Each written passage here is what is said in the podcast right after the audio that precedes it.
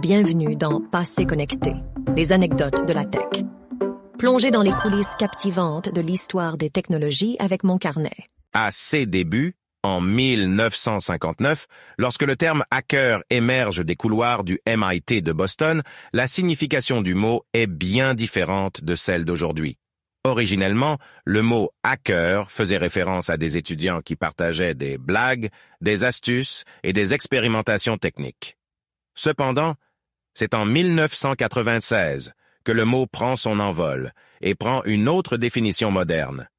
On parle alors d'un hacker comme d'une personne qui explore et maîtrise les rouages complexes des ordinateurs et des réseaux informatiques. Cette évolution sémantique reflète l'ascension de la culture technologique et la quête perpétuelle de compréhension au cœur de l'univers numérique.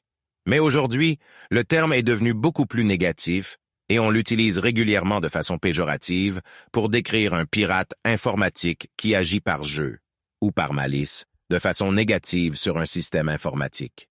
Il est fascinant de voir comment le sens qu'on donne à ce mot a changé, et pas nécessairement pour le mieux, en 60 ans.